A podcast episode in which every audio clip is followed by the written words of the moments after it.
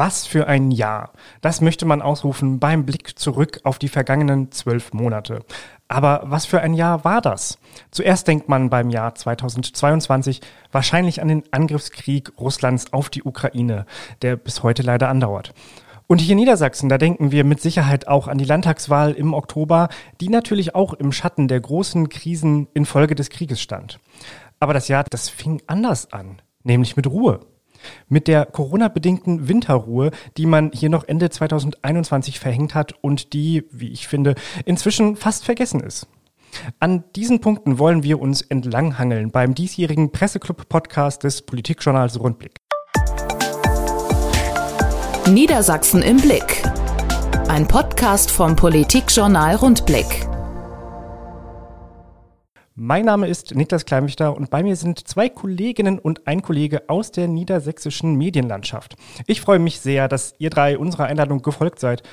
Und weil ich jetzt schon selber wieder eine ganze Menge geredet habe, stellt euch doch bitte mal der Reihe nach selbst vor, damit die Hörerinnen und Hörer da draußen auch gleich eure Stimmen zuordnen können.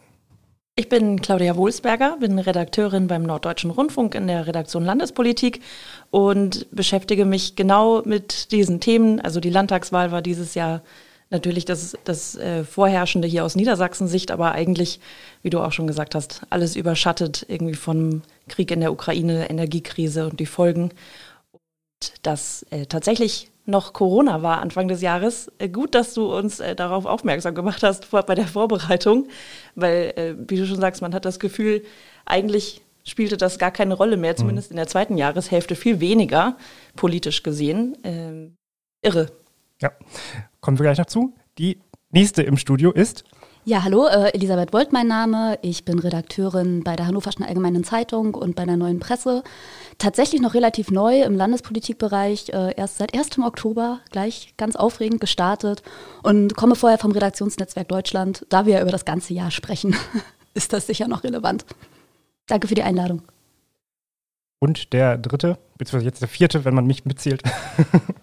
Ja, hallo, ich heiße Stefan Idel, ich bin äh, Redakteur der Nordwestzeitung hier in Hannover. Ähm, ich arbeite für den ganzen Nordwesten, für die Nordwestmediengruppe und bin angefangen in der Corona-Zeit und bin froh, dass die Corona-Zeit jetzt endlich zu Ende ist, äh, obwohl ich mir einen anderen Übergang äh, gewünscht hätte in diesem Jahr als zum Ukraine-Krieg. Aber das ist richtig, der hat uns natürlich sehr bewegt, ähm, ebenso wie die Landtagswahl, über die wir ja natürlich jetzt immer wieder und ihre Folgen berichten werden.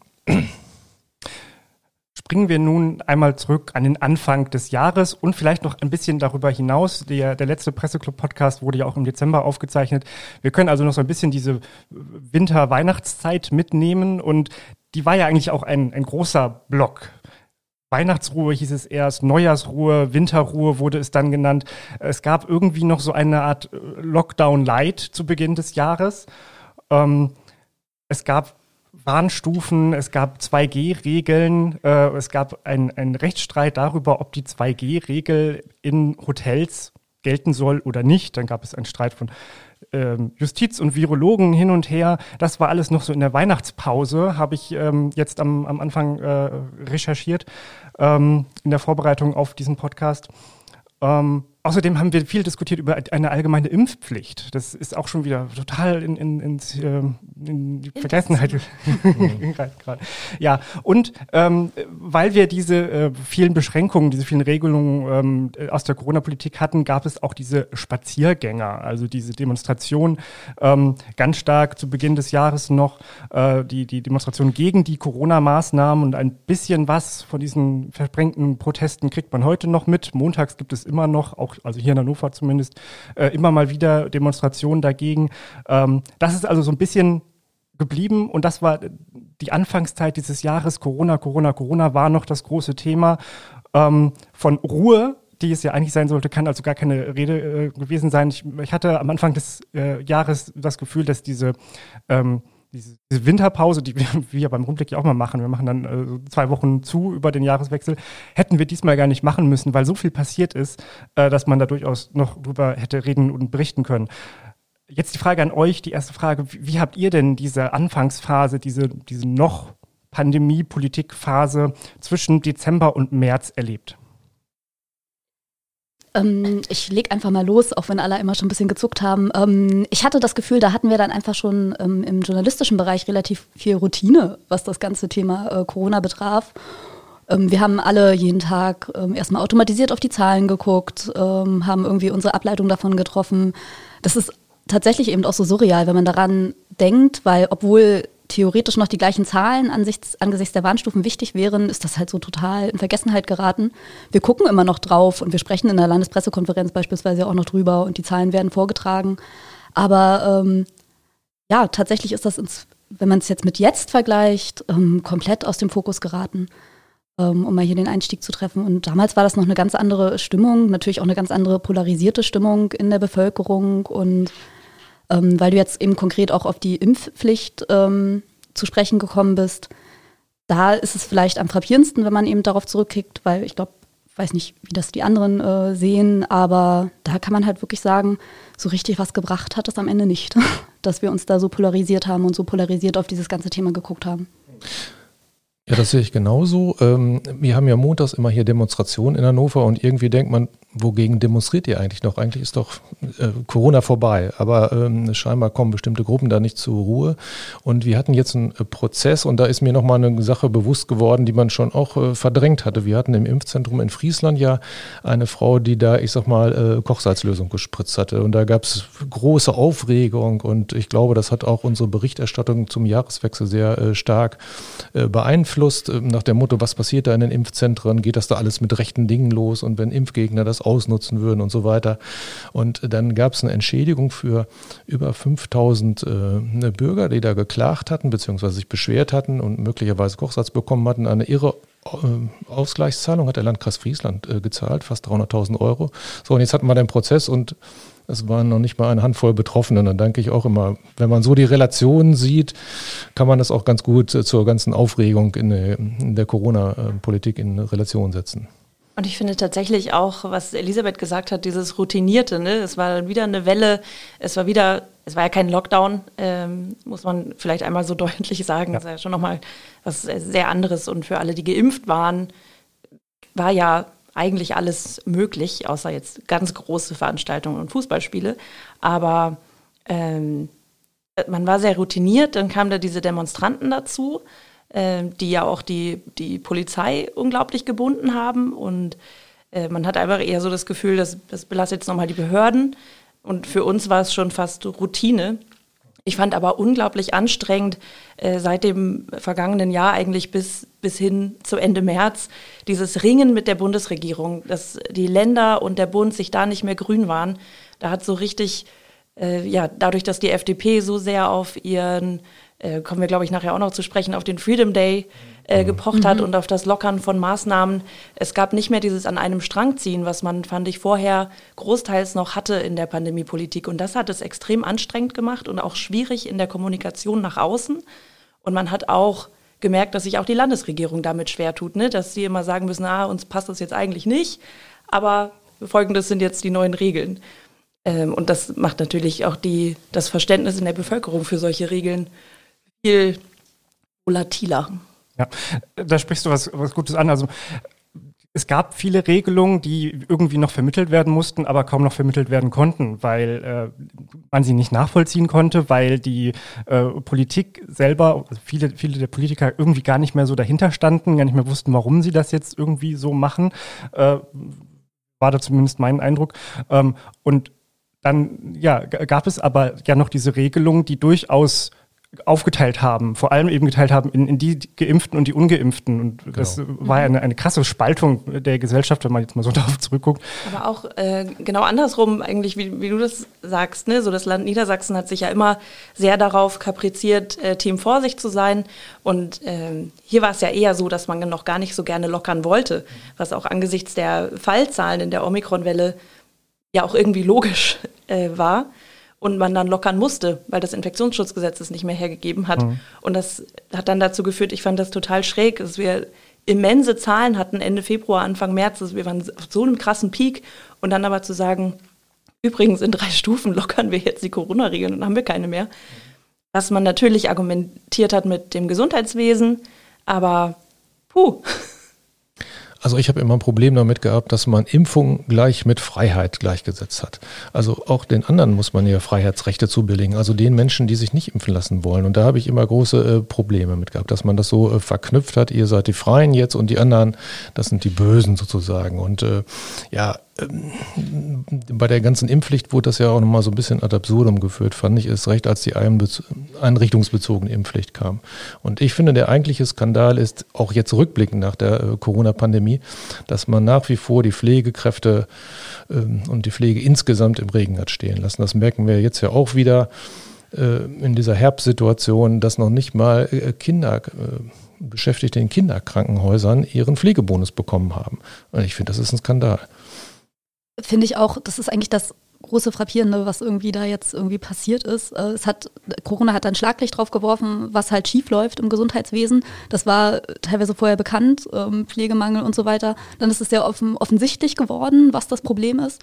Und eigentlich sind wir jetzt immer noch nicht weiter und äh, richtig Lösungen sehe ich zumindest auch noch nicht. Das ist das wirklich Problematische und ähm, wie du schon sagst, ja, die Pflegekräfte wurden im äh, Regen stehen gelassen.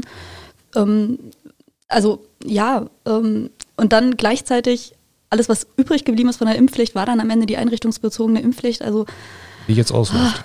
die was jetzt ja auch wieder auch, ausläuft was ja aber und auch, auch gut ist, wenn man sagt, ne, sie war temporär wichtig, ja. dann, dass man sie auch nicht bis in alle Ewigkeit verlängert. Ich finde so diese Unterscheidung zwischen Geimpften und Ungeimpften, ähm, das ist, nicht, das ist total schwierig, äh, stimme ich euch zu.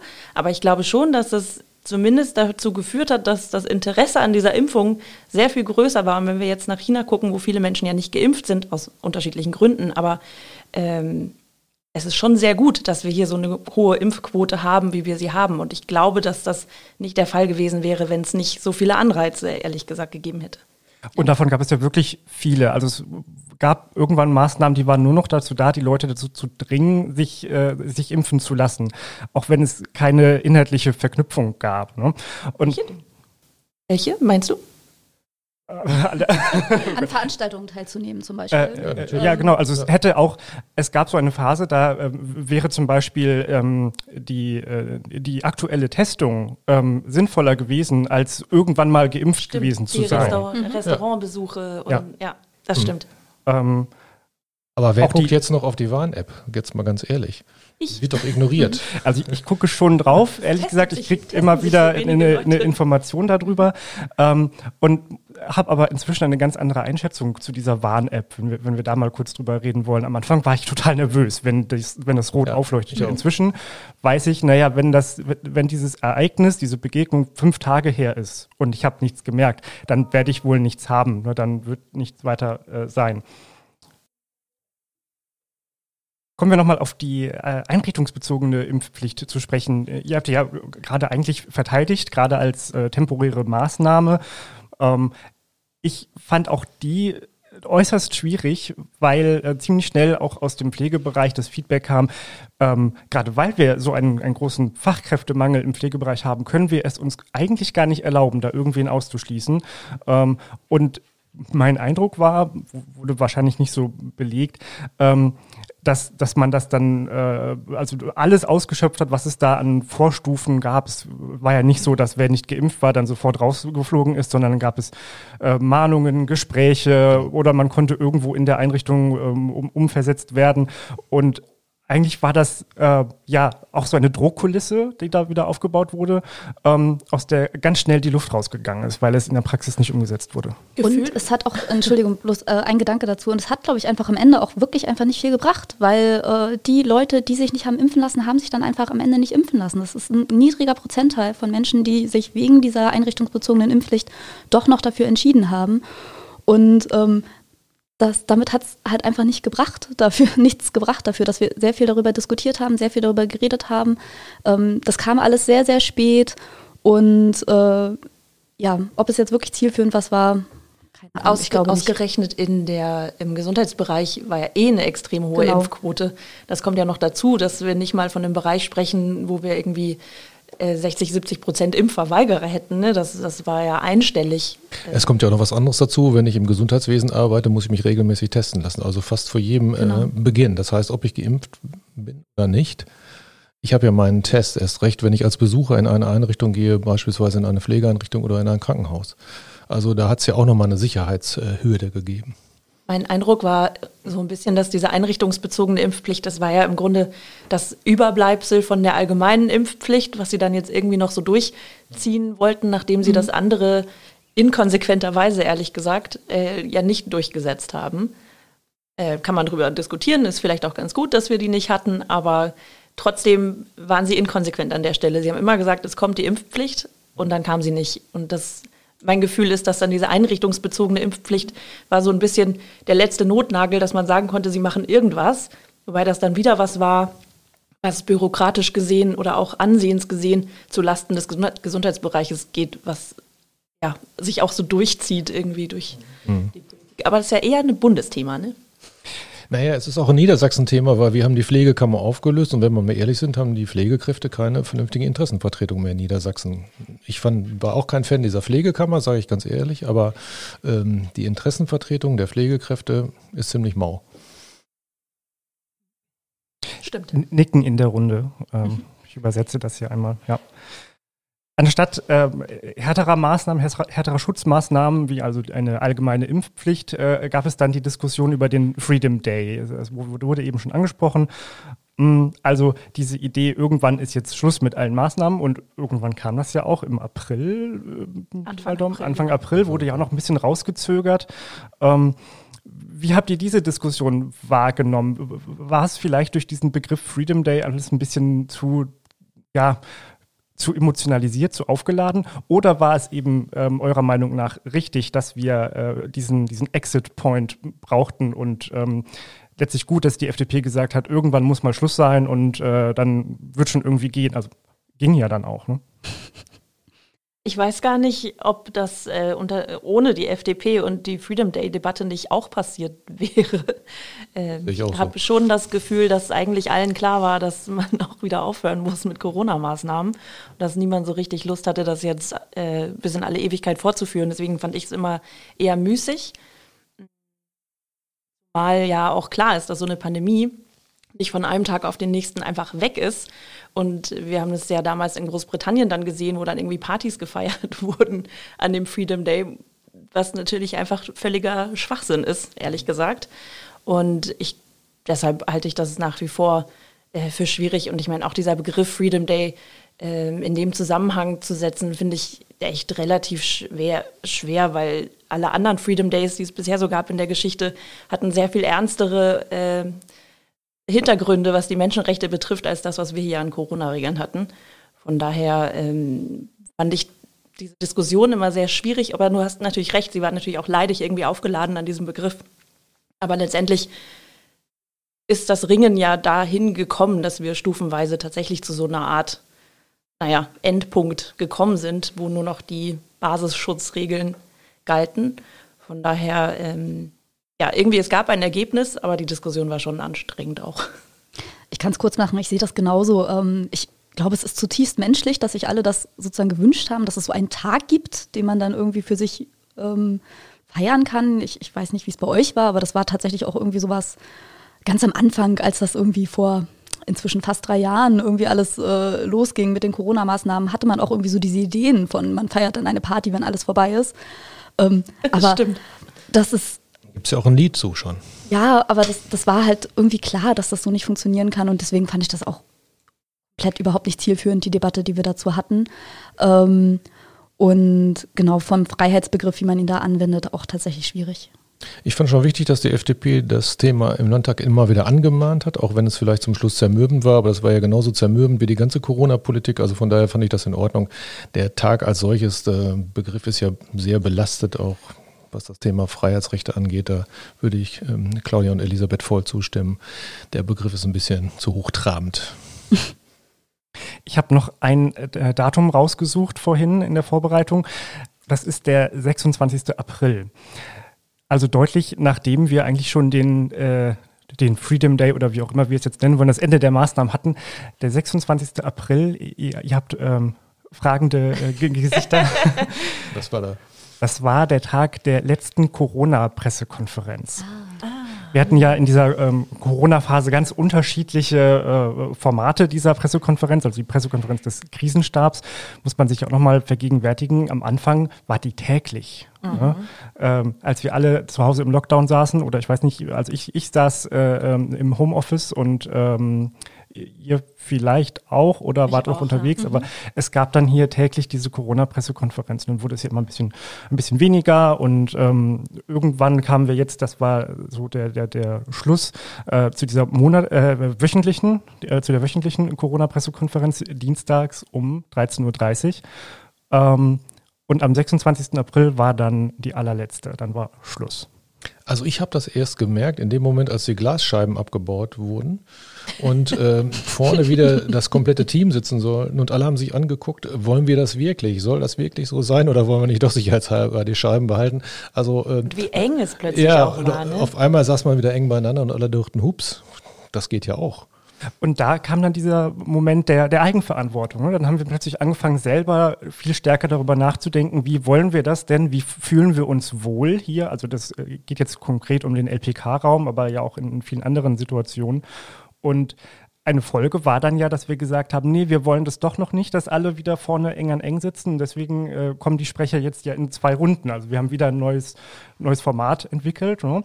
ähm, damit jetzt aber jeder zweite Platz erstmal frei bleiben kann. Mhm. Und ich glaube, so geht das uns ja jetzt in vielen Bereichen. Weil die Regeln weg waren, waren wir gezwungen, selber darüber nachzudenken, was wir gut finden, schlecht finden, womit wir uns wohlfühlen oder nicht, ähm, ob wir uns jetzt diesem Risiko aussetzen wollen oder nicht ich dachte anfangs auch, ähm, ich äh, will das alles noch gar nicht und traue mich gar nicht und äh, werde trotzdem jetzt nicht und dies und das und jenes machen. Und relativ schnell habe ich es dann doch äh, so, so, ganz normal wieder gemacht. Und, ähm das finde ich ist so ein bisschen das Krasse daran. So, ich äh, habe mich selber auch immer eher als sehr vorsichtig ähm, bezeichnet, wahrgenommen, wie auch immer. Und jetzt so über den Sommer hinweg habe ich mir dann doch öfter gedacht, ach, ich gehe jetzt auch ohne Maske in den Supermarkt oder ne, ja. also, hat mal wieder Lust auf ja. Schwimmbad oder hat mal jetzt Weihnachtsmarkt, eigentlich ist es völliger Irrsinn mit den ganzen, mit allen Viren, die momentan so unterwegs sind, sich da abends irgendwie am Wochenende äh, draufzustellen. Und trotzdem macht man es. Und auch ohne Maske, die meisten tatsächlich. Deswegen frage ich mich, äh, also ehrlich gesagt für mich ein Beweis, dass dieses ganze Thema Eigenverantwortung ähm, ein relativ großer Flop gewesen wäre. Auch äh, auch interessant fand ich äh, bei der konstituierenden Landtagssitzung das Händeschütteln. Ist euch das Händeschütteln aufgefallen? Hm. Ich hatte echt alle halbe Stunde das Gefühl, ich muss mir jetzt mal die Hände waschen, weil wieder zehn Leute dazugekommen ja. sind. Was für mich echt vor zwei Jahren, ich hätte euch schwören können, dass das vorbei ist. Aber es ist nicht vorbei. Ich dachte auch, das ist weg. Das hat mich auch überrascht, ja.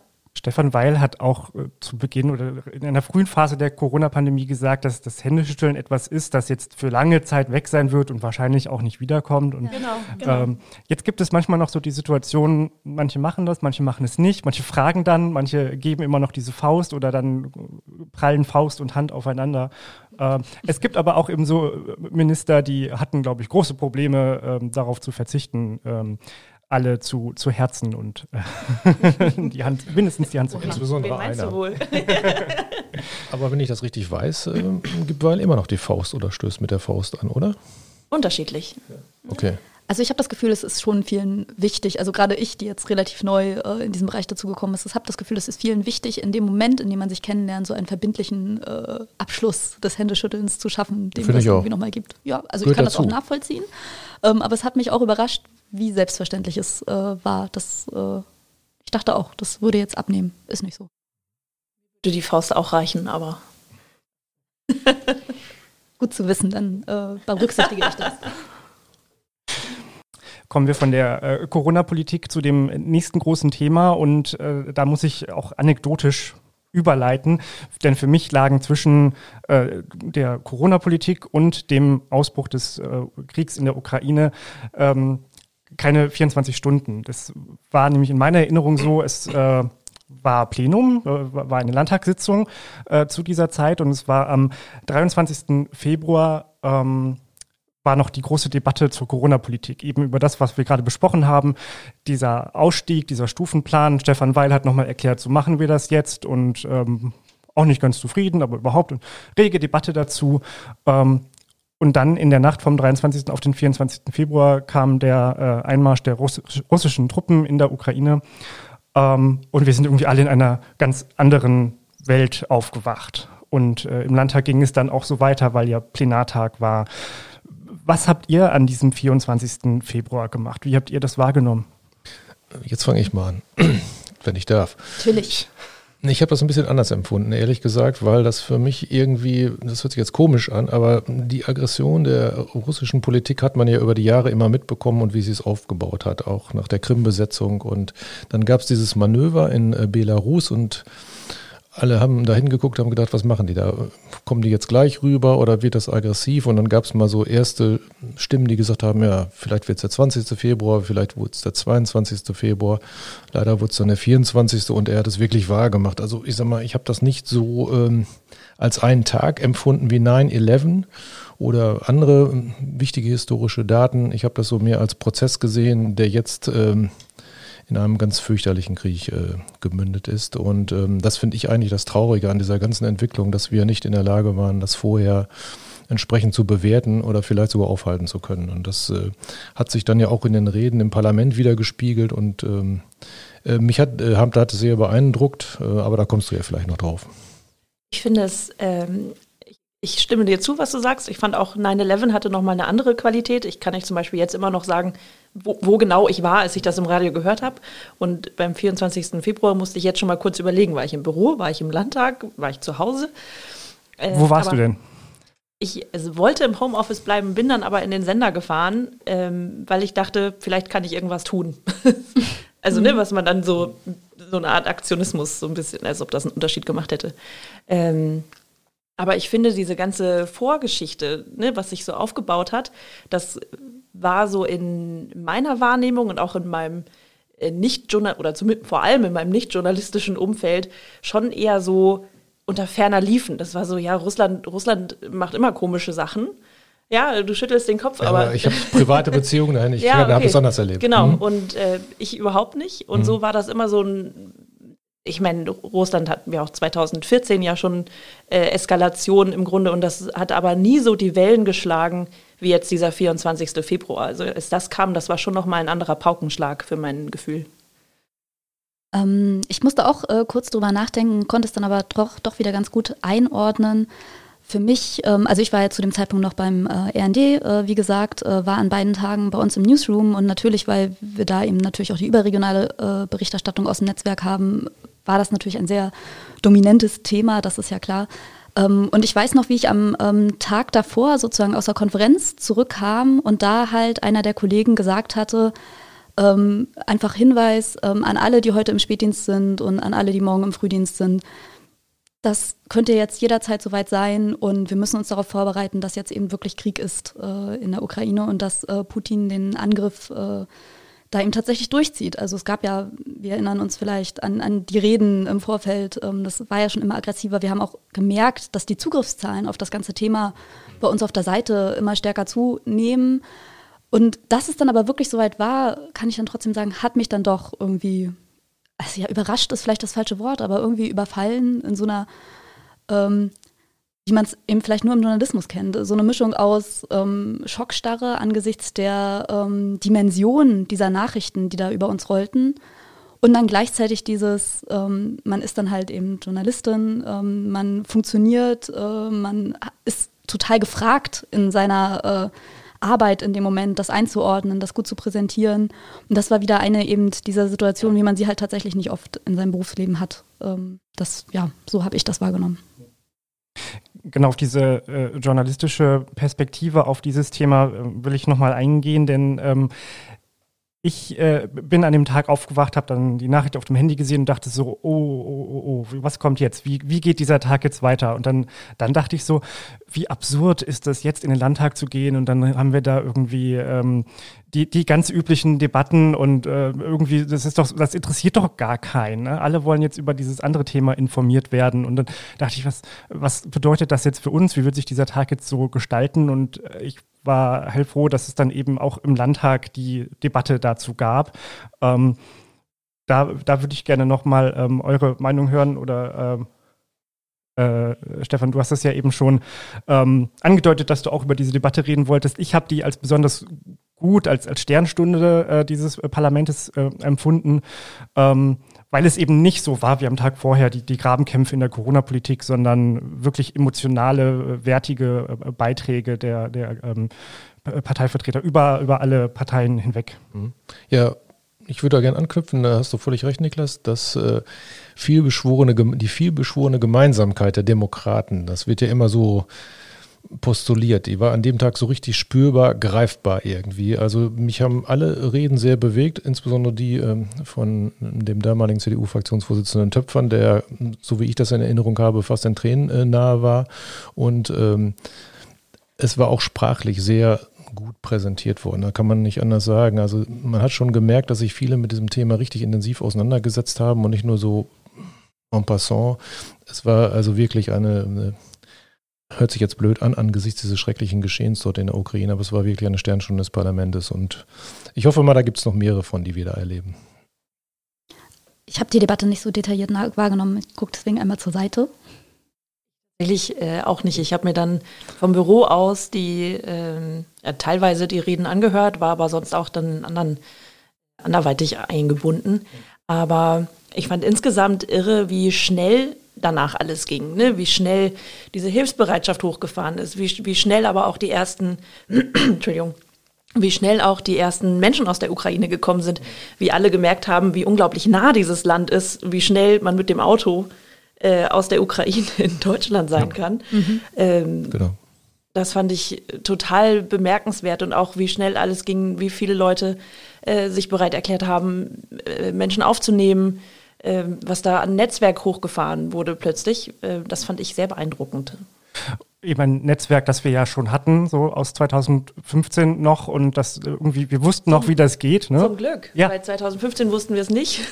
genau. Ja, 2015 habe ich es anders erlebt, weil ich selbst mitgeholfen habe. Diesmal habe ich mehr berichtet und äh, ich muss schon sagen, gerade was in der Messehalle in Hannover war, was für eine irre Logistik innerhalb kürzester Zeit aufgebaut worden ist, auch von dem ukrainischen Hilfsverein. Da fuhren dann LKWs in die Halle und die haben Schlafsäcke da reingepackt und da muss ich sagen, das war wirklich irre. Das war eine Klasse, was man da gesehen hat.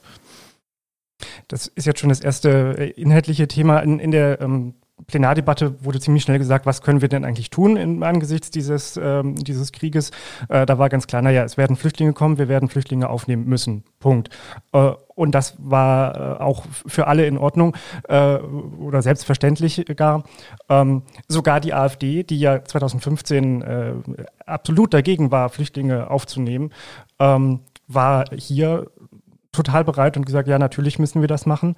Ähm, mein Eindruck war oder ist jetzt rückblickend, dass das sehr schnell sehr viel passiert ist, sehr große Bereitschaft war und dass es jetzt so ein bisschen abebbt. Nehmt ihr das auch so wahr? Jetzt kommen nämlich so die Probleme. Jetzt sind da nämlich ähm, Geflüchtete in den Schulklassen, in den Kitas und irgendwie brauchen die mehr Betreuung. Wir wissen aber nicht so richtig, was wir mit denen machen wollen. Wollen wir sie jetzt integrieren oder sollen die hier jetzt nur irgendwie kurz ja, aufbewahrt werden äh, und, und die gehen bald wieder zurück. Gerade das war äh, so mein Eindruck in der Anfangszeit. Ja, so wir wollten gar nicht sagen, dass die integriert werden müssen, weil wir ja dann gesagt hätten, dieser Krieg wird lange dauern. Und mhm. am Anfang hieß es noch, nee, nee, so zwei, drei Monate und dann können die wieder zurück. So war es ja nicht. Auch das Thema mit der generellen Hilfsbereitschaft auch äh, in der Bevölkerung, ne, Menschen aufzunehmen. Äh, da, war, da war die Bereitschaft da, aber als dann klar wurde, dass das nicht in zwei, drei Wochen vorbei ist und dann die Familien wieder nach Hause können, äh, wurde ja auch klar, die brauchen richtige Wohnungen oder eine eigene Küche, ein eigenes Bad, ein bisschen Privatsphäre. Und dadurch war das, glaube ich, so ein bisschen gebremst, weil ich hatte auch erst tatsächlich überlegt, ne, ich habe ein Gästezimmer, so soll ich das nicht anbieten, aber das hätte überhaupt niemandem wirklich geholfen, seien, seien wir ehrlich. Ähm, von daher hat sich das, glaube ich, so verändert, dass da relativ schnell klar wurde, das ist was, was jetzt dieses Netzwerk, das wir aus 2015 noch hatten, was die Kommunen und das Land und die Hilfsorganisationen stemmen müssen. Was jetzt aber das Problem ist, dass es gar keine Wohnungen mehr gibt und es einfach so viele Familien und Menschen aus der Ukraine sind, die aufgenommen werden müssen. Da ist an Integration ja im Moment gerade gar nicht zu denken. Also ähm, ja, Pistorius, der Innenminister, hat es ja irgendwie im Oktober auch schon gesagt. Es geht jetzt vor allem darum, Menschen ein Dach über den Kopf zu, bringen, äh, zu geben und vielleicht Essen und medizinische Versorgung, aber alles andere äh, ist, ist fast gar nicht zu leisten momentan angesichts der vielen Menschen einfach.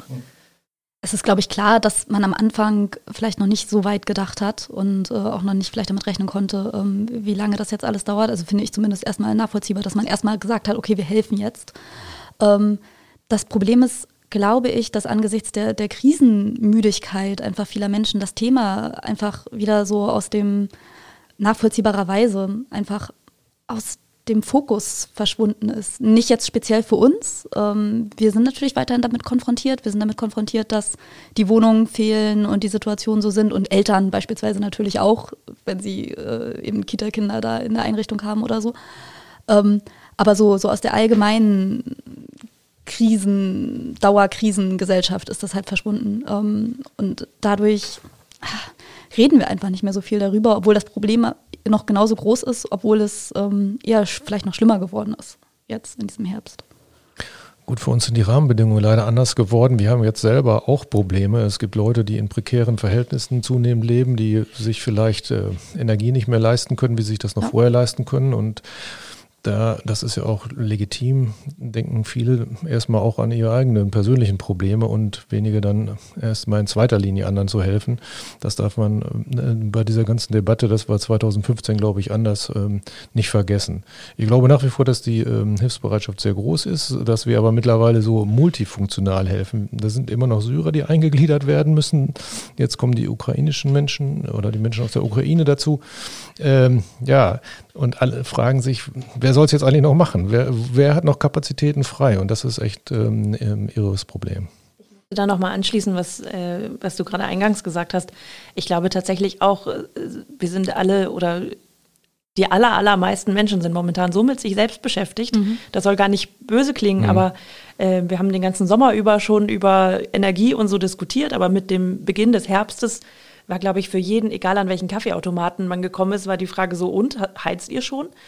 ähm, ist die Heizung genau. schon an? Heizt man? Duscht man? Warm, kalt? Ähm, wie viel Strom benutzt man? Was kann man noch umstellen? Reicht man, der Waschlappen aus? Reicht der Waschlappen aus? Muss man wirklich duschen gehen? Ähm, ich glaube, ne, und das, da ist, glaube ich, erstmal wirklich jeder, jeder so bei sich, so hart das auch klingt.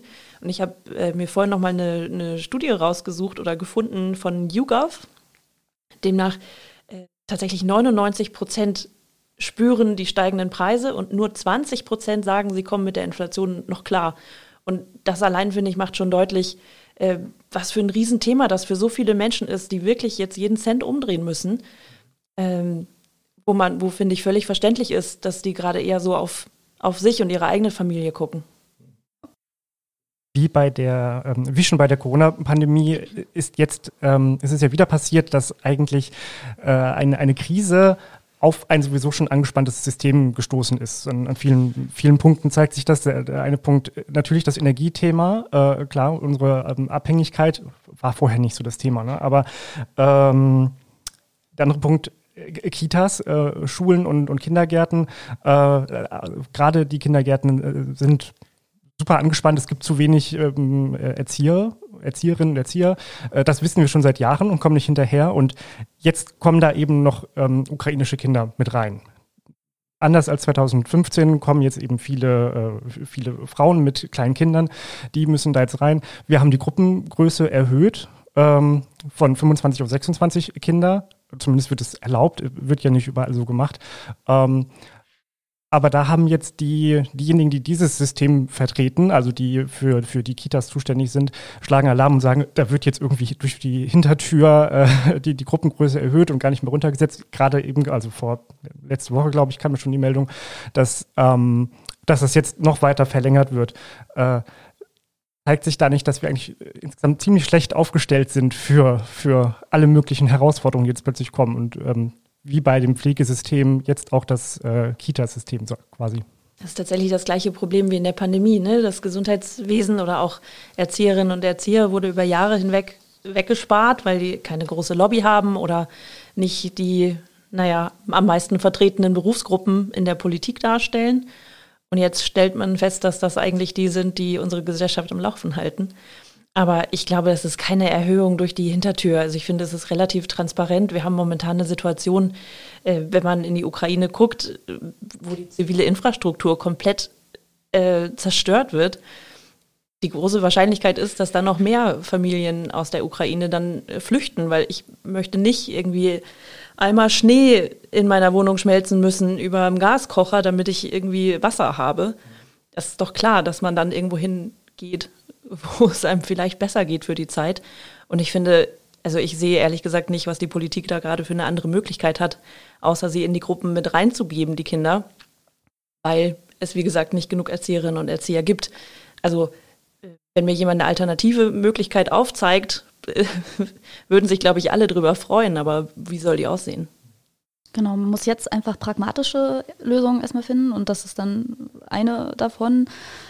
Das Problem ist halt bei all den ähm, Themen, über die wir jetzt dann schon gesprochen haben, so richtig langfristige Perspektiven sieht man wiederum auch nicht. Also das sehe ich auch ein, beim Thema Fachkräfte ist das total schwierig.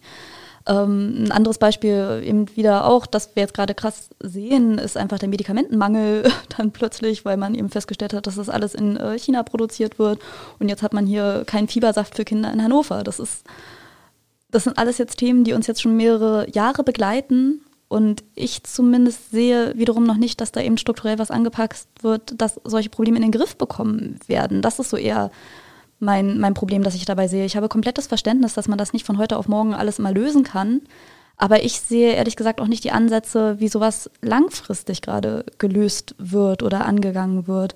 Also es kann ja nicht sein, dass wir hier von einer Krise in die nächste irgendwie schlittern und dann immer versuchen, irgendwie was zu machen, aber da irgendwie ähm, die großen Reformen nicht angehen.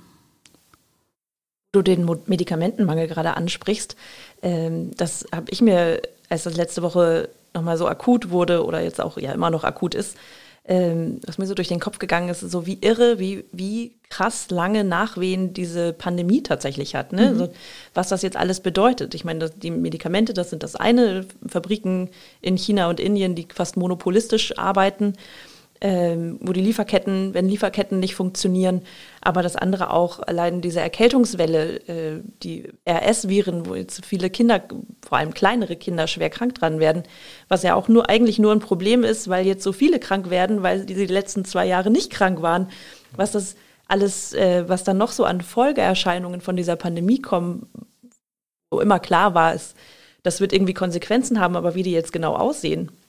Ich finde, das ist momentan ganz, äh, ganz irre. Egal, wo man hinguckt, hat man immer das Gefühl so, oh ja, das ist auch eine Folge von, von der mhm. Pandemie oder das oh, wird wahrscheinlich auch mit der Pandemie zusammenhängen. Also ich finde das echt irre.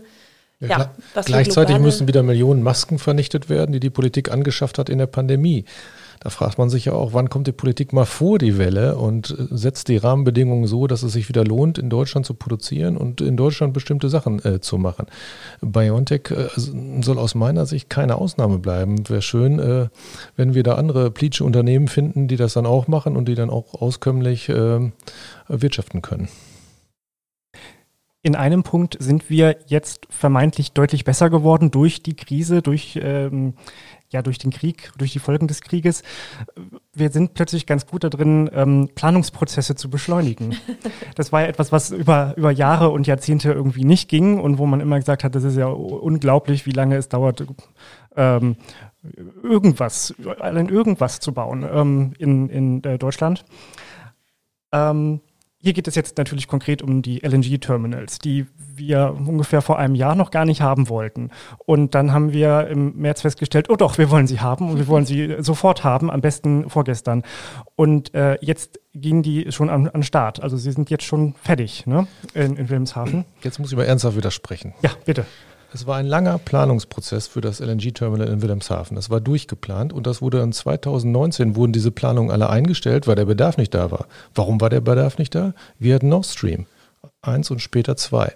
So, und dann wurden diese Pläne alle in die Schublade gelegt. Also es war schon längst durchgeplant, man hätte es nur machen müssen, hätte schon vorher machen können. Und die große Leistung ist natürlich die 27 Kilometer lange Pipeline. Äh, nach Etzel zu legen. Das, das gestehe ich dir bei. Aber ich sag mal so, die Vorbereitungen waren ja da. Es war aber gut, ähm, dass sich die Politik und andere mal geschafft haben, an einen Tisch zu setzen, um da jetzt mal ähm, das hinzukriegen. Also insofern gebe ich dir nur zum Teil recht. Es war vorbereitet, das LNG-Terminal.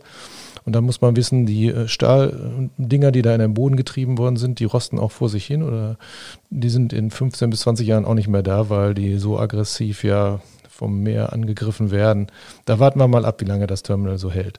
Da bin ich gespannt, aber das ist ja ganz gut. Das kommt dann Herrn Mayer entgegen, der ja ohnehin ein Wasserstoffterminal bauen möchte. Also ich bin grundsätzlich ein großer Fan des Beschleunigens von solchen Prozessen, auch wenn wir an äh, Windräder etc. denken, wie lange, wie lange das dauert, so ein Windrad aufzubauen. Ähm, aber ich muss dann hin und wieder mal an einen Satz denken, den äh, Heiger Scholz gesagt hat, der frühere Staatssekretär im Sozialministerium. Der hat mal in einer Ausschusssitzung gesagt, als es mal wieder darum ging, irgendwas unbürokratischer zu machen, sagte er, unbürokratisch meint meist illegal in irgendeiner Art und Weise. Und da muss ich ganz oft dran denken, weil auch hier wurden ja jetzt wieder Planungsschritte im Grunde übersprungen, Umweltverträglichkeitsprüfungen zum Beispiel.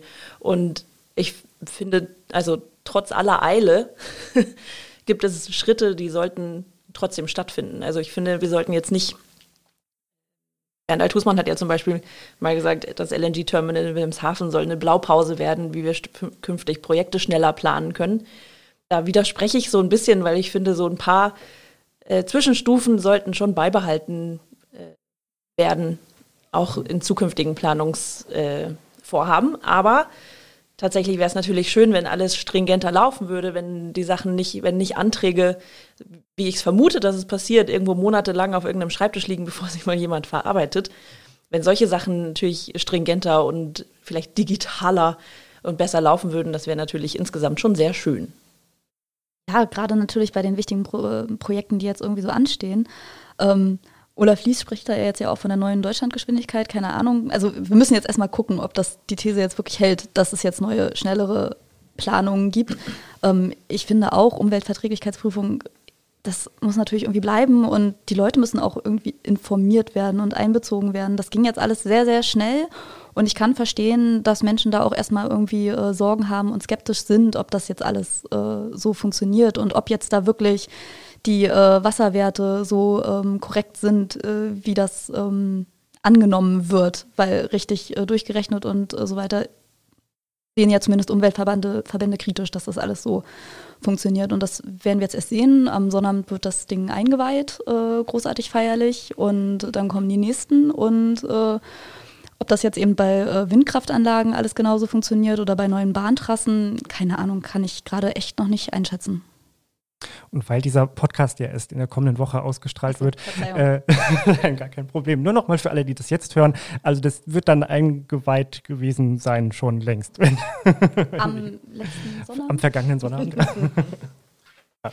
17. Dezember. Äh, zur Umweltverträglichkeitsprüfung, da gebe ich euch völlig recht, ob sich die Schweinswalbestände wirklich erholen, das werden wir dann ja erst im Frühjahr sehen. Ich würde auch noch auf ein anderes Problem aufmerksam machen. Wir haben nie über die ganzen Sicherheitsbedenken in der deutschen Bucht gesprochen. Wir hatten ja mehrere äh, schwere Schiffsunglücke äh, dort ähm, und immer wieder sollte was passieren. Es sollte ein Schlepper angeschafft werden. So, jetzt haben wir das Problem, dass da regelmäßig LNG-Schiffe äh, anlanden sollen, aber die ganzen Sicherheitsbedenken, auch der Insulaner, die werden alle in den Wind geschrieben. Und da habe ich auch natürlich große Bedenken, äh, ob das alles so funktioniert. Aber es ist äh, krass, wie man dann sieht, was für eine Priorität dieses Projekt momentan hat. Dass dann auch ein grüner Wirtschaftsminister das so forciert und so beschleunigt, weil eben die Alternative so eine katastrophale ist. Also weiter abhängig zu sein von russischem Erdgas. Ne? Also das fand ich dann schon, das finde ich dann immer wieder beeindruckend, wie schnell es gehen kann wenn es denn muss. Und das macht grundsätzlich schon Mut, finde ich. Also, dass, dass es schnell gehen konnte jetzt. Also, dass, dass man äh, eine Energiesicherheit für den äh, Winter hergestellt hat. Wie das nächstes Jahr weitergeht, das äh, wissen wir ja noch nicht genau. Das Thema wird uns begleiten.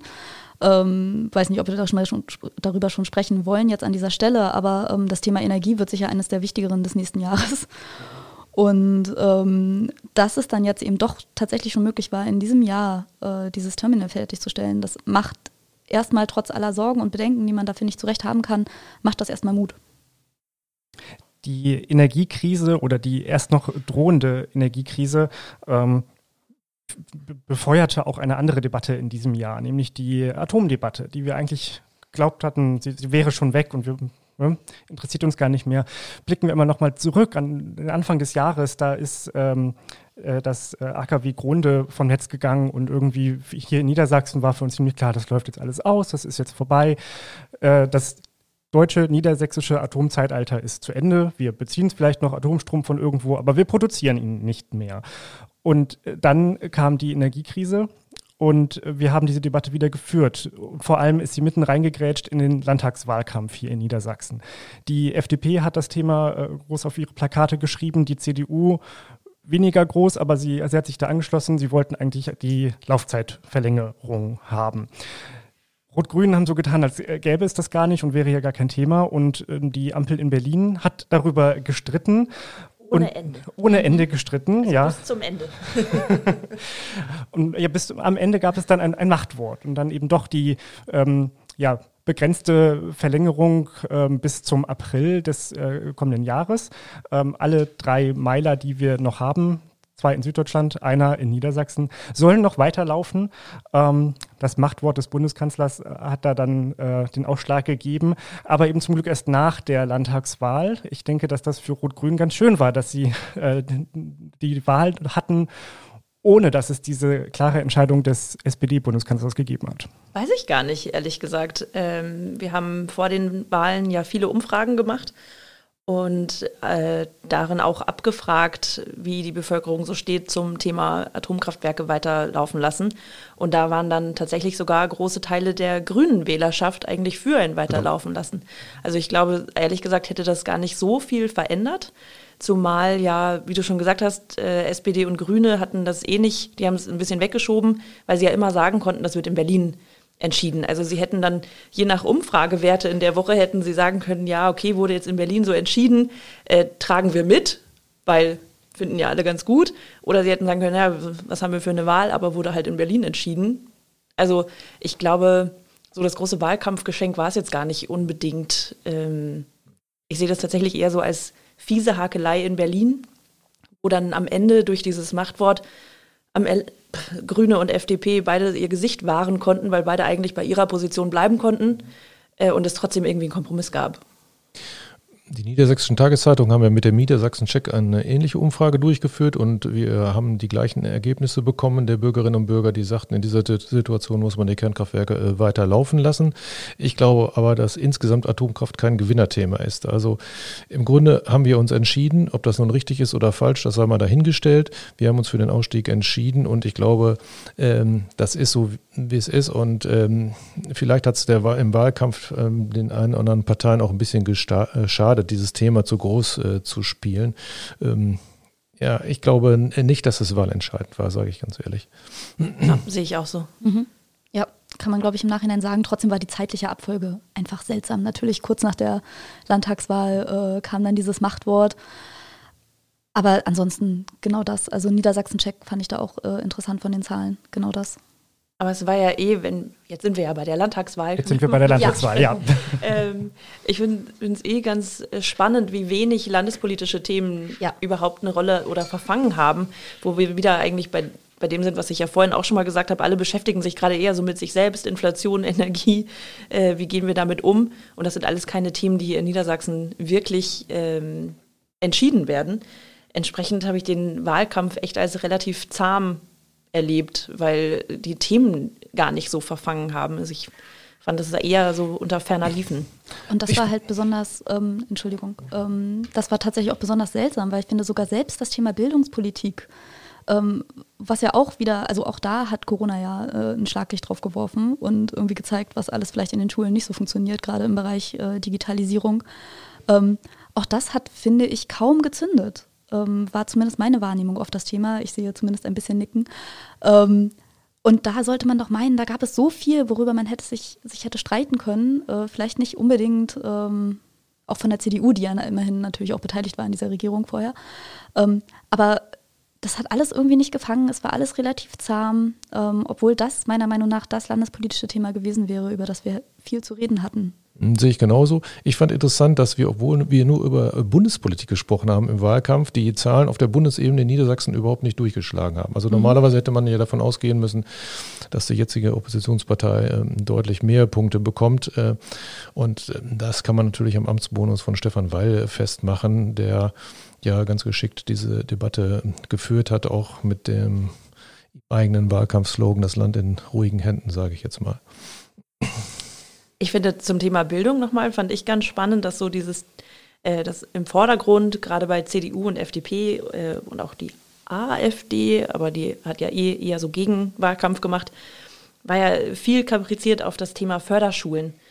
Da das hat mich auch ein bisschen überrascht, weil ich glaube, insgesamt hätte man sehr viel, sehr viel mehr Bildungsthemen äh, aus einem breiteren Spektrum nutzen können. Aber vielleicht war da auch schon klar, dass das alles nicht verfangen wird. Das, aber das ja. fand ich sehr bemerkenswert, dass das das eine Thema war, auf das sich dann ähm, die CDU auch so gestürzt hat. Selbst weil es Wahlkampfschlager, Tablets kostenlos zu verteilen an die Schülerinnen und Schüler, ist ja nachher überhaupt nicht mehr irgendwie thematisiert worden.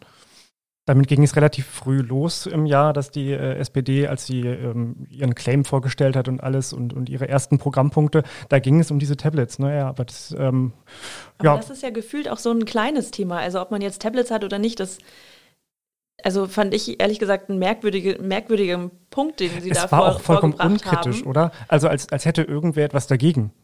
Oder? Also genau, ne, wenn Geld da ist, soll man es machen. Genau, und das Problem ist ja aber nicht, dass die Kinder ein Tablet brauchen, sondern dass sie jemanden brauchen, der ihnen erklärt, was man damit macht und wie man damit umgeht und Medienkompetenz und alles Mögliche. Es endet ja nicht bei den Tablets. Also aber das, was du gerade sagst, mit als hätte irgendjemand was dagegen, das traf auf so vieles zu. Also auch, auch dieses äh, ähm, Plakatthema Clankriminalität bekämpfen. Ja, als hätte irgendjemand was dagegen, dass wir Clankriminalität bekämpfen. Also ich, ich habe das bei vielen Themen so gesehen. Oder ja, natürlich brauchen wir mehr Lehrerinnen und Lehrer an den Schulen. Hat keiner was dagegen.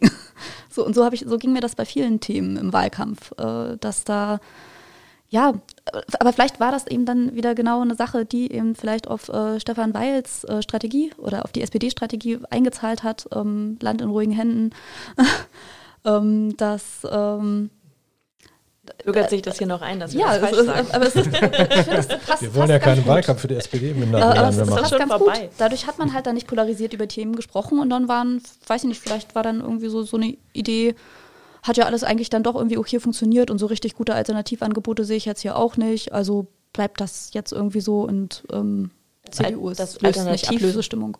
Alternativangebot ist, glaube ich, ein ganz gutes Stichwort, ne? weil wer wäre denn die Alternative gewesen? Der einzige andere Kandidat für einen Ministerpräsidentenposten wäre Bernd Althusmann gewesen, der ähnlich wirkt vom Typus her, ne? Ähm, älterer, älterer weißer Mann.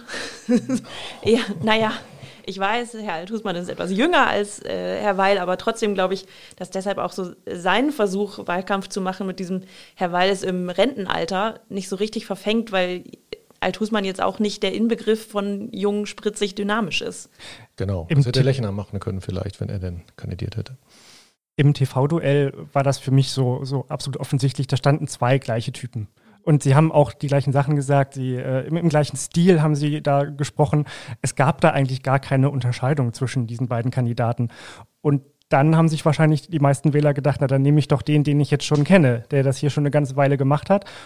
Und ich glaube, ganz dominant in diesem Wahlkampf war so diese, diese Einstellung, ja, der Weil, der, der hat das doch in Ordnung gemacht. Es ist nichts Negatives bekannt geworden. Es, man weiß jetzt nicht warum, man, man hat nicht die, die besondere positive Assoziation, aber es war wirklich dieses Sicherheitsversprechen. Den kennen wir, der hat das irgendwie okay gemacht, der macht das jetzt noch irgendwie okay weiter. Er hat uns zum Beispiel, Entschuldigung, ah, Stefan, sag. Also nochmal zum Format äh, dieser Diskussion zurückzukommen. Äh, ich hätte mir natürlich gewünscht, der NDR oder andere Sender hätten ein, eine Veranstaltung gemacht, an der auch Julia Willi Hamburg und Stefan Birkner teilgenommen hätten, damit man auch mal die Unterschiede und die Alternativen äh, gesehen hätte. Vielleicht hätten wir dann sogar eine Ministerpräsidentin bekommen. Man weiß es nicht. Aber sie wollte äh, ja nicht. Erstmal. Ja, wie auch immer. Aber vielleicht hätte es gereicht. Man weiß es nicht so genau. Und äh, zweite Sache, ähm, wir haben über den Amtsbonus schon gesprochen und dem Typ Althusmann.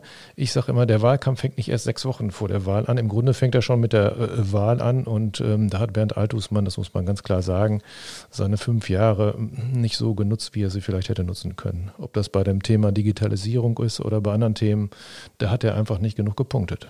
Absolut. Die, die CDU musste den ganzen Wahlkampf nutzen, um ihren Kandidaten bekannt zu machen. Genau. Es, äh, man, man wollte kein, also beide Seiten wollten ja kein Schattenkabinett vorstellen mit der Begründung, wir haben doch gute Minister, ja, aber selbst die hätte man ja irgendwie stärker einsetzen können. Aber Bernd Althusmann war nicht bekannt im Land und ähm, also beliebt war er auch nicht, aber er war halt auch eigentlich gar nicht bekannt. Man wusste nicht, wer er ist. Und fünf Jahre hätte er Zeit gehabt, als Minister durchs Land zu gehen und zu sagen, hey, hier bin ich, ich bin ganz toll. Ich finde, er hat sich im Wahlkampf gewandelt. Er ist lockerer geworden, irgendwie ein bisschen äh, cooler aufgetreten auch. Und ähm, das, was, was man sonst nicht so hatte, total bürgernah wirkte er plötzlich. Ähm, auch deshalb ist er irgendwie so ein bisschen wie Weil geworden, stärker wie Weil geworden. Aber ja, das hat fünf Jahre lang gefehlt. Ich finde auch, und äh, gerade muss man ja auch mal sagen, zum Amtsbonus, das ist ja quasi noch ein extra Amtsbonus. Äh, Stefan Weil hat das Land auch verhältnismäßig gut durch die Corona-Pandemie gebracht. Das muss man ja auch mal dazu sagen.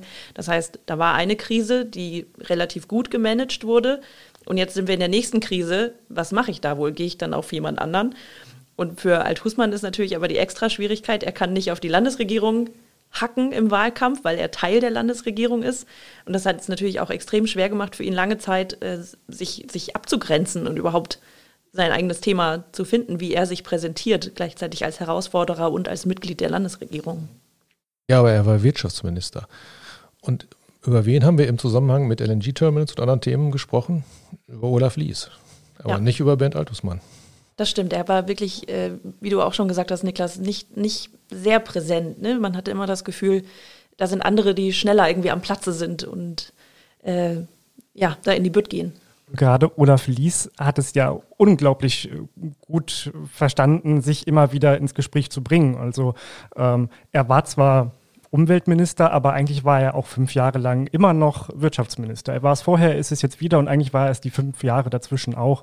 Ähm, als es dann um, äh, also ja, zum einen um die LNG-Terminals ging, aber dann eben auch um ähm, Entlastungspakete, ähm, die, die äh, Energiepreisdeckel, als das alles dann, als diese, dieses 50-50-Modell vorgestellt wurde, ja, wer hat das vorgestellt?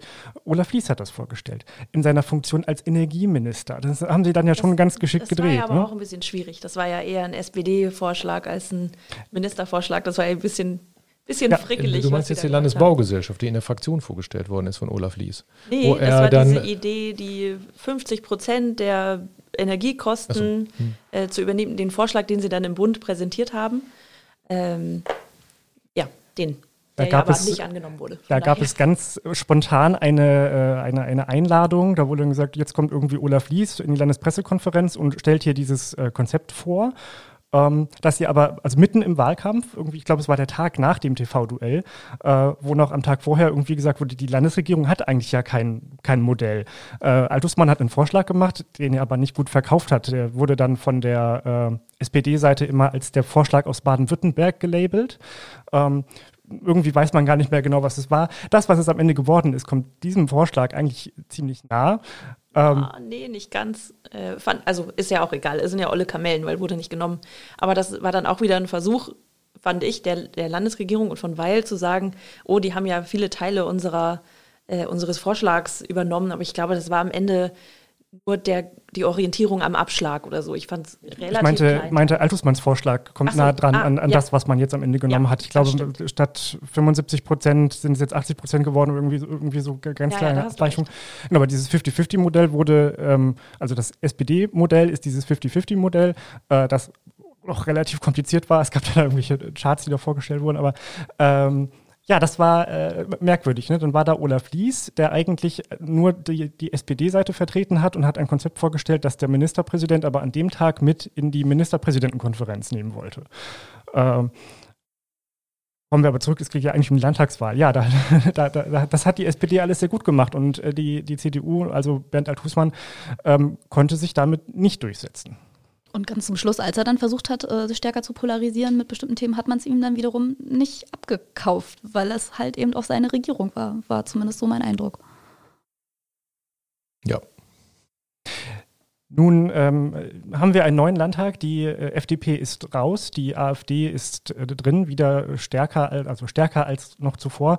Ähm, ich habe für den Rundblick äh, am, am, Tag der Wahl einen Kommentar geschrieben, dass die FDP uns noch fehlen wird äh, in diesem neuen Landtag. Fehlt sie euch denn schon? Ja, ich habe den gleichen Kommentar übrigens geschrieben, lieber Kollege. Sehr gut. Äh, mir Habt fehlt sie. Und ich glaube, na, wer, wie auch immer, keine Ahnung, aber es ist ja gut, dass wir die äh, gleichen Gedanken haben. Äh, also mir fehlt die liberale Stimme im Landtag, auch weil wir jetzt eine Opposition haben, äh, die uns äh, vermutlich noch viele Probleme bereiten wird, sage ich ganz ehrlich. Die CDU, die ihre neue Rolle finden muss und die AfD, von der äh, keiner genau weiß, wann sie denn ihre Maske fallen lässt. So sage ich das jetzt mal. Und ähm, da wäre eine kluge bürgerliche Opposition, wie sie die FDP darstellt, sicherlich vonnöten. Ich glaube aber, dass die FDP in fünf Jahren wiederkommen wird. Sie versuchen sich ja jetzt neu aufzustellen. Und ja, mal sehen. Ich finde tatsächlich auch, die FDP fehlt allein schon deshalb, weil hier in Niedersachsen ähm, meiner Ansicht nach die Fraktion einfach sehr kluge Köpfe drin hatte. Was du auch schon gesagt hast, die haben kluge, gute Politik gemacht, die haben äh, sich auch in der Pandemie sehr, sehr, sehr stark inhaltlich auch einfach mit der Thematik immer befasst. Und ich fand, das, das würde der Opposition jetzt sicherlich auch gut tun, auch sozusagen als, äh, naja, als Partner noch für die CDU, ehrlicherweise, dass man da einfach nicht, nicht so Einzelschüsse abfeuert irgendwie auf die Landesregierung, äh, wie das jetzt der Fall sein wird. Ich glaube auch, dass, äh, ich weiß jetzt noch nicht, ob sie mir parlamentarisch jetzt schon fehlen. Aber ich fand, äh, was ich echt ähm, sehr bemerkenswert fand, auch so als die dann an den Tagen nach der Wahl ihre Sachen gepackt haben und man vorm Landtag gesehen hat, wie da kistenweise die Büros leergeräumt wurden, das ist schon irre, auch wenn man sieht, wer da jetzt eingezogen ist, sage ich jetzt mal so, so und wie sich das Parlament da jetzt so schnell verändert hat. Was natürlich der Sinn und Zweck einer Wahl ist, ist schon klar. Aber ja, absolut ähm, fehlt die liberale Stimme ähm, im Parlament. Ähm, bei all den wichtigen Themen, die anstehen, äh, wäre es eigentlich gut, wenn die FDP da mitreden würde. Ähm, einfach, ähm, um da die Themen abzubilden. Ähm, und es ist bitter tatsächlich, äh, dass sie rausgeflogen sind und dass die AfD da mit einer so großen Stimmanzahl dann im Vergleich dazu sitzt. Ich bin gespannt, wie das jetzt in diesem Spiel zwischen den Fraktionen weitergehen wird. Die CDU setzt ja gerade sehr darauf, sich abzugrenzen von der AfD. Also lassen ja keine Gelegenheit aus, um das nochmal deutlich zu machen, dass sie mit denen auf keinen Fall zusammenarbeiten.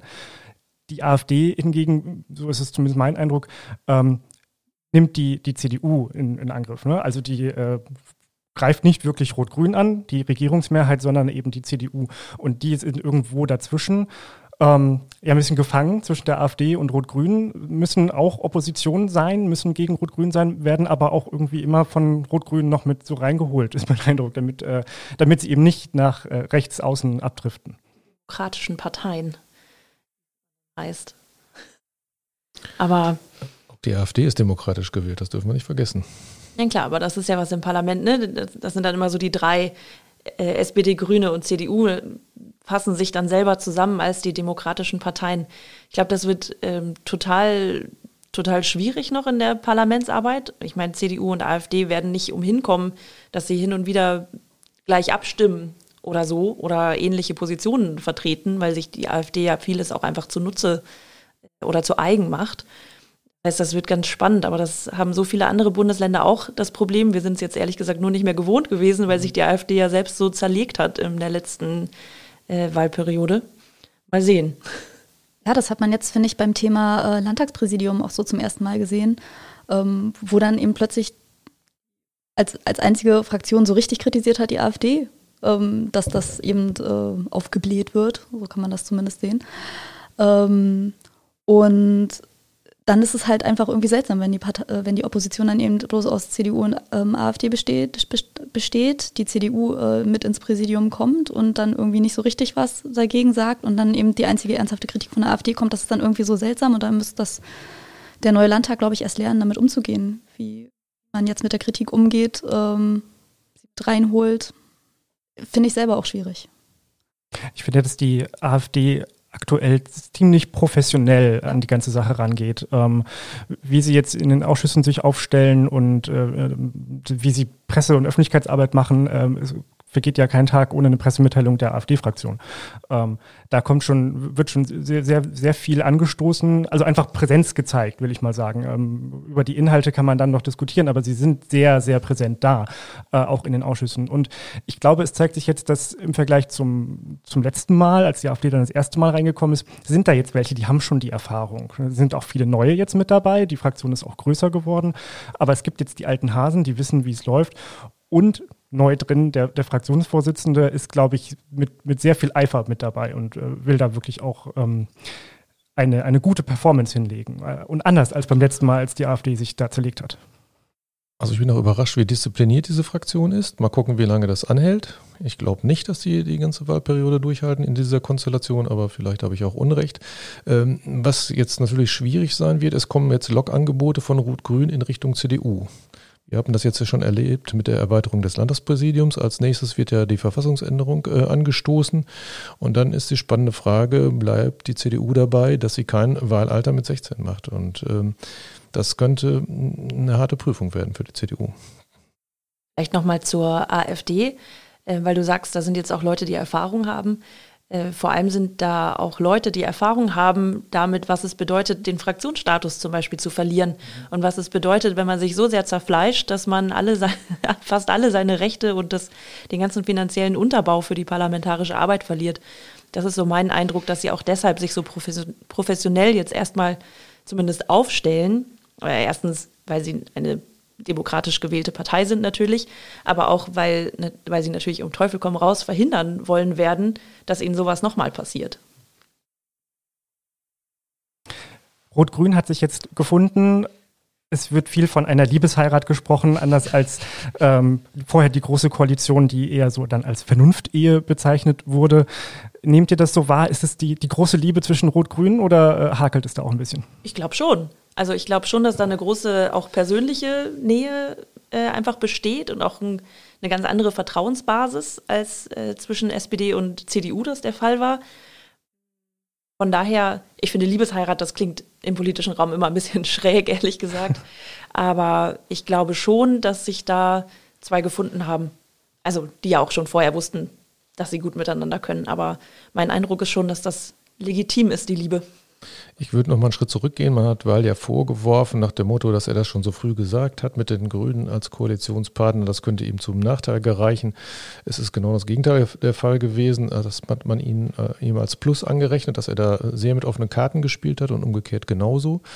Äh, der Ministerpräsident selbst spricht ja davon, man sei noch in den Flitterwochen. Dann wollen wir mal sehen, wie der Ehealltag dann aussieht, ob man sich dann vielleicht ab und an mal zofft. ähm, äh, ich äh, glaube schon auch, ähm, dass das Partner sind, die gut miteinander klarkommen werden. Ähm, das einzige Problem ist, sie haben kein großes eigenes Projekt. Also wenn ich an die Schröder-Zeit zum Beispiel denke und den Atomausstieg, das war natürlich alles äh, ganz anders äh, damals. Gut ist Geschichte. Die beiden Damen die finden das wahrscheinlich langweilig jetzt hier, was ich erzähle. Yeah. Aber dieses Projekt sehe ich noch nicht. Und das Einzige, was kommen kann, ist im Bereich Bildungspolitik, dass uns Frau Hamburg da äh, positiv überrascht. Und ja, da bin ich mal gespannt, was 23 passiert. Ich denke schon auch, das Thema Energiewende ähm, ist da etwas, an, woran sich diese Koalition äh, messen lassen muss. Ähm, gerade in, mit Blick eben auf den Ausbau der erneuerbaren Energien. Das glaube ich auch so. Das Projekt ist vielleicht ein bisschen von außen aufgestülpt worden, aber das ist, glaube ich, das Hauptding, ne? So wieder Fahrt reinbringen in den Ausbau der Erneuerbaren. Und äh, dieses berühmte, was, glaube ich, jede Partei im Wahlkampf an irgendeinem Punkt gesagt hat, dass sie wollen, dass Niedersachsen das Energieland Nummer eins wird. Ja. Aber ich glaube schon, dass das ähm, das ist, wofür sich auch SPD und Grüne sehr gut zusammen engagieren können, was sie sehr gut als eigenes Projekt äh, umsetzen wollen werden. Und das ist aber in der Tendenz eher ein, ein grünes äh, Projekt. Ne? Und die, die SPD macht mit. Ja, sie, sie sieht äh, die Energiewende auch als Jobmotor. Das passt dann wieder zum SPD-Programm. Aber wenn man sich den, den Wahlkampf und ähm, so die, die Themensetzungen anschaut, ist die SPD doch immer eher die Partei gewesen, die, die auf Beständigkeit, Sicherheit jetzt gesetzt hat. Wir machen das irgendwie solide weiter und die Grünen wollten Aufbruch, Veränderung, Wandel. Äh, ungefähr so steht es dann jetzt auch in der Überschrift des Koalitionsvertrages äh, drin. Ähm, Aber es gibt ja gar nicht so eine richtige Alternative zum Aufbruch und zum Wandel. Also ähm, wenn wir das weiter fortsetzen wollen, Unabhängigkeit von Erdgas von irgendwo, ich meine, das hört ja nicht bei Russland auf, wir können uns dann gleich wieder unabhängig machen von LNG aus Katar, ehrlich gesagt. Ähm, ne, das, das ist einfach so, dass es die Aufgabe, die jetzt auf dem Tablett liegt, und ich glaube, fast egal, welche Landesregierung wir gewählt hätten, wäre das die große Aufgabe für die nächsten Jahre gewesen. Es ist halt, ja, jetzt ist es halt das rot-grüne Projekt, was vielleicht dann ganz für dieses Projekt ganz gut ist, dass da so eine treibende Kraft dahinter ist. Mal sehen, ob sie es tatsächlich so hintreibt. Vor uns liegt nun das Jahr 2023. Äh, ähm, ein Jahr ohne Wahlen habe ich jetzt extra nochmal nachgeschaut und danach kommen aber vier Jahre mit Wahlen. Und vielleicht ist das ja ganz schön, dass wir ein Jahr ohne Wahlen haben. Ähm, das, da kann ein bisschen Ruhe reinkommen, eventuell, und das Parlament kann ins Arbeiten kommen, ohne von irgendwelchen Wahlkämpfen irgendwo anders ähm, irritiert zu werden. Was glaubt ihr denn? Was erwartet ihr denn von dem kommenden Jahr? Ein paar Themen haben wir jetzt eben gerade schon ähm, genannt. Also das Thema Energie äh, wird uns massiv begleiten. Ähm, Energiesicherheit, Ausbau äh, der weiteren äh, Terminals, ähm, Blick auf äh, die, das Schaffen weiterer Infrastrukturen dann eben im Wasserstoffbereich. Mal sehen. Mhm. und ähm, ansonsten ähm, natürlich ähm, das Heran, also Angehen der Herausforderungen, über die wir heute auch schon ganz viel gesprochen haben. Also sei es bildungspolitisch, sei es der ähm, ja, Umgang mit den Auswirkungen des Angriffs von Russland auf die Ukraine. Also all diese Themen werden uns auch äh, landespolitisch beschäftigen. Wir haben gestartet mit einem Blick nach Osteuropa. Da habe ich überhaupt keine Fantasie, wie das da, ob es zu Verhandlungen kommen könnte zwischen der Ukraine und Russland und wenn ja, wie das alles ausgehen sollte. Also ich hoffe das natürlich mit jedem Tag, dass dieser schreckliche Krieg zu Ende ist, aber ich fürchte, das wird uns noch ein bisschen begleiten. Ähm, der Ausbau der erneuerbaren Energien, der muss mit Tempo gemacht werden, aber nicht mit irgendwelchen Taskforces oder neuen Arbeitsgruppen oder sonst wie. Da kriege ich schon wieder das kalte Grausen, sage ich ganz ehrlich. Wenn wir jetzt ein Jahr Arbeitsgruppentagungen bei Rot-Grün haben, ich hoffe doch sehr, dass da ganz viel passiert. Vielleicht ergänzend äh, gibt es sicherlich noch ein Thema, das haben wir jetzt so ein bisschen ausgespart, so ein bisschen die Spaltung der Gesellschaft. Ähm, da hat ja, da hat die Pandemie schon Risse hinterlassen. Ähm, sei es an Teilhabe für Familien oder für, äh, ja, für ganz viele Bevölkerungsgruppen, äh, die jetzt auch sehr auf Eigenverantwortung leider setzen müssen und gar nicht teilhaben können, weil wir anderen alle ohne Maske rumlaufen. Spaltung der Gesellschaft ist ein großes äh, Problem und da muss die Politik auch mehr tun, um auf bestimmte Gruppen äh, zuzugehen. Ja, da ist passiert noch zu wenig.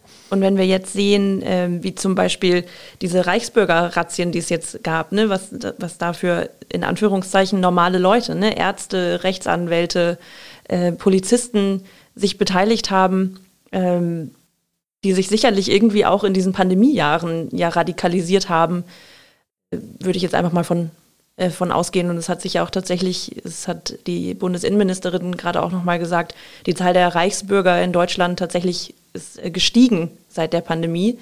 Was ja auch irgendwie dann klar ist für Menschen, die sich eh irgendwie abgehängt vielleicht fühlen, die sich dann, die sich dann darin verbünden, dass sie gegen den Staat sind.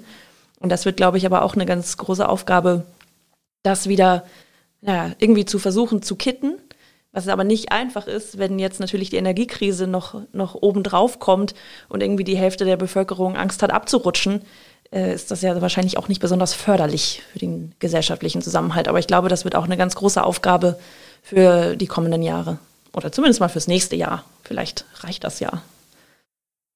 Genau, ich glaube, es wird nicht im nächsten Jahr erledigt sein, sich mit diesen äh, Themen zu beschäftigen. Und ähm, genau, also da wird jetzt quasi eben durch die Inflation und die Energiekrise nochmal weiteres ähm, Öl irgendwie ins Feuer gegossen. Und wir wissen noch gar nicht genau, wie sich das erst im Laufe des Na Jahres jetzt noch weiter herausstellt. Ähm, das macht es halt irgendwie so gefährlich. Man hat so das Gefühl, es wird tendenziell vielleicht eher noch schlimmer. Ich will nicht von diesem Wutwinter sprechen, ähm, irgendwie, der da immer mal so im Umlauf war, aber vielleicht vor dem Hintergrund, dass ich ja selber auch aus Mecklenburg-Vorpommern komme und da einfach einfach ein ganz anderes Unmutspotenzial auch wahrnehme, ähm, mache ich mir schon Sorgen, auch wie sich das vielleicht irgendwann in Niedersachsen auswirken könnte, wo das ja zum Glück nicht im gleichen Maße Menschen auf die Straße bringt äh, wie anderswo. Da ist ein großes Unmutspotenzial, sag ich mal, was tatsächlich, ich will es jetzt noch nicht demokratiegefährdend nennen, aber es sind, es sind einfach so Menschen, die sich eben ähm, nicht mehr repräsentiert fühlen ähm, von der Demokratie, äh, wie wir sie, ähm, wie wir sie leben und äh, wie, wie auch funktioniert hat bisher immer und welche Auswirkungen das hat und wie, wie da die Politik reagieren kann. Das ist eine enorme Herausforderung, die jetzt nicht mit irgendwie äh, kleinen Mitteln oder mit wir stärken jetzt mal irgendwie eine ähm, Anti-Rechtsextremismusstelle oder so irgendwie äh, behoben ist. Ähm, ja. Ich kann an der Stelle nochmal auf äh, diese YouGov-Studie zurückgreifen, die ich äh, vorhin gefunden habe. Ähm, fand ich nämlich auch ganz spannend und sehr beunruhigend. Da hat fast die Hälfte der Befragten angegeben auf die Frage, welche Partei kriegt die Energiekrise in, den Griff oder die, wird die Preiskrise wieder in den Griff kriegen oder kann das äh, managen. Fast die Hälfte hat angegeben, keine der Parteien oder sie wissen es nicht. Und das finde ich schon extrem beunruhigend. Auch was, was sagt das aus über unser Verhältnis zu, naja, unserer eigenen Demokratie und unserer Politik? Wenn 40 Prozent der Niedersachsen nicht zur Wahl gehen, sollte uns das auch äh, Bedenken bereiten. Ja. Als nun das neue Landtagspräsidium äh, gewählt wurde, die, den, der fünfte Stellvertreterposten eingerichtet wurde, wurde das ja auch mit der Erwartung verknüpft, dass diese Repräsentanten der Demokratie rausgehen ins Land und für diese Demokratie werben.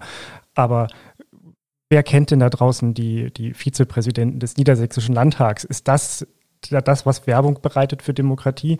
Oder wäre es vielleicht sinnvoller gewesen, ähm, durch effizientere Arbeit ähm, ein, ein, gutes Beispiel zu geben? Jetzt bleibt nur hängen, ach, dieser Landtag äh, hat sich da schon wieder was Neues genehmigt.